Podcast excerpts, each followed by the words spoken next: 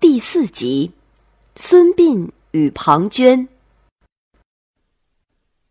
孙膑与庞涓是战国时期两位著名的军事家，他们师出同门，情同手足，而且，曾经发誓要兄弟携手共闯天下，苟得富贵，永不相忘。可是最终呢？这两位原本情深义重的兄弟，却变成了水火不相容的冤家对头啊！这两个兄弟反目的故事究竟是怎么发生的呢？嘿嘿，你听东阳慢慢跟你聊。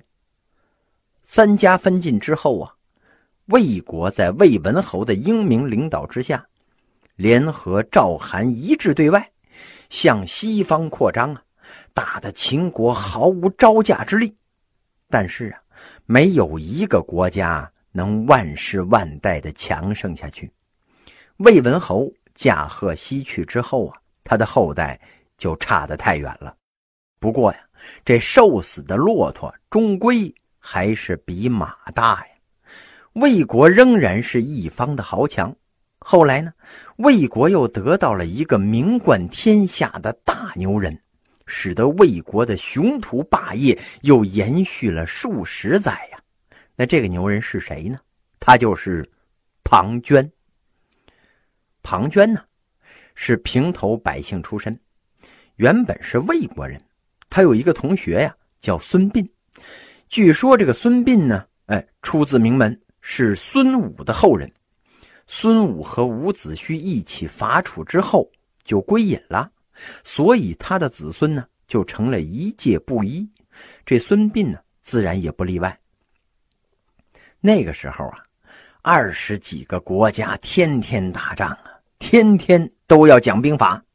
于是呢，巨大的社会需求之下，兵法成了当时的热门学科啊。各种兵法培训班也都兴办起来了。哎，孙膑和庞涓呢，也报名参加了培训班。他们的老师啊。是一个半仙儿似的传奇人物，谁呀？鬼谷子。鬼谷子啊，你光听这名字就知道，这位爷不简单。他虽然不在江湖，但是江湖处处都有他的传说呀。这位哥守的不是寂寞，他就是个传说。他不光通晓兵法这门学科，而且呀，还是一个通才，门门精，样样精啊。不是略知一二的半瓶子醋啊！这孙庞二人呢，能拜到他的门下，那算是八辈子修来的福气呀。求学的日子很单纯，两个意气风发的年轻人，在兵法学习上都表现出了极强的天赋，也结下了深厚的友谊呀。但是呢，这个庞涓跟孙膑求学的目的，哎，似乎不太一样。庞涓呢，是为了找一份好工作，从此飞黄腾达呀；而孙膑呢，则可能是有心向往自己的祖先孙武，只是为了达到他的境界而已。当这个庞涓呢，觉得自己学的差不多了，就想出山了。很快啊，一个非常好的机会就摆在了他的面前。庞涓的老家魏国呀，这个时候。正处于人才的断档期，魏文侯留下的老一代文臣武将，老的老，病的病，死的死啊！文侯的孙子魏惠王，出于国家霸权的需要啊，哎，开始大张旗鼓的招揽人才，给出的待遇那是相当的高啊！庞涓知道魏国在招揽人才之后，决定下山呢，奔前程，谋富贵。而此时的孙膑呢？觉得自个儿这个学业呀尚未精熟，哎，需要进一步的深造。同时呢，他又舍不得离开老师，哎，就留下来了。这庞涓呢，怀揣着对美好前程的渴望，下山应聘，哎，并且呢，他进入了决赛，见到了招贤纳士的总面试官魏惠王。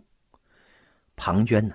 施展平生所学，以一个旁观者的客观立场和一个军事家的独到眼光，对魏国的国际环境和斗争策略进行了鞭辟入里的分析。这魏惠王听了之后啊，那是非常的受用啊。就拜了这个庞涓为将，让他率领一支军队负责对外作战。很快，年轻的庞涓就在战场上展现出了非凡的实力呀！他向北占领了赵国两座城池，向东呢，迫使韩国和魏国结盟，然后对周围的小国进行了一轮军事恐吓呀。小国恐惧魏国的实力呀，纷纷表示愿意当魏惠王的小弟。一系列漂亮的军事行动让这个庞涓是一夜走红，成了魏国的全民偶像。但是啊，无论面上多么的风光，这个庞涓心里呢，始终有一丝不自信。这个不自信的根源，正是他的师兄孙膑。庞涓知道。就凭自己这点本事，那根本不是孙膑的对手。日后要么孙膑为别国效力，哎，他们哥俩呢在战场上相遇，自己吃亏；要么呢孙膑也服务于魏国，骑到自己的脑袋上。总之一句话呀，孙膑活着就是庞涓的麻烦。于是这庞涓呢就开始酝酿了一起恶毒的计划。在一次宴会上。庞涓呢，先告诉魏惠王：“哎，有孙膑这么个人啊。”然后呢，他又谦虚的表示孙膑的本事比自己大得多呀。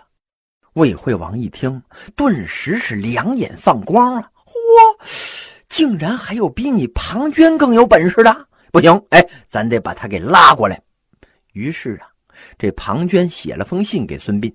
意思是呢，让孙膑出山和自己一起闯天下。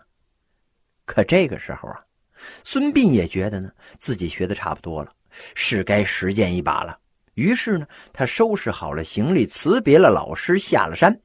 可是他万万没想到啊，自己这次下山，差点把命给搭进去呀。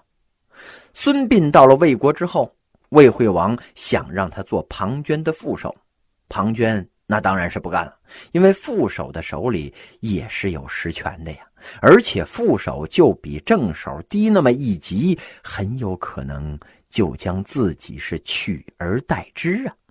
于是这庞涓想方设法把孙膑安排成了客卿，虽然客卿的待遇啊和正卿差不多，但是手里呢没有实权。由于这个孙膑呢初来乍到。还没有自己的府邸呢，哎，只好先住在这个庞涓的家里。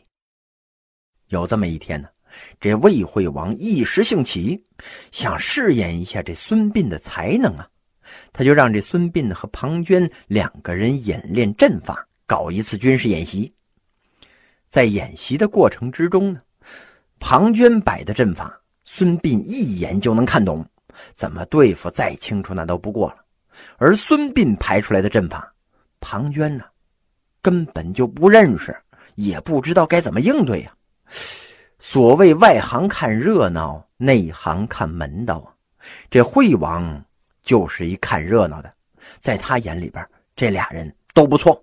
但是庞涓心里边开始犯嘀咕了：哎呀，这一次惠王没看出来，不代表下一次还能蒙混过关呢。事不宜迟，必须下狠手了。这天晚上啊，孙膑跟庞涓两个人一起喝酒，喝的差不多了的时候啊，这庞涓故作关心啊：“哎呀，师兄啊，你的亲属如今何在呀？不如把他们都接来魏国吧。”孙膑一听这话，那眼泪是哗哗的往下流啊！哎呀！我的父母和兄弟都死于饥荒和战乱了。后来呀，我跟叔叔一家生活了一段时间，但也是各奔东西，失去了联系呀。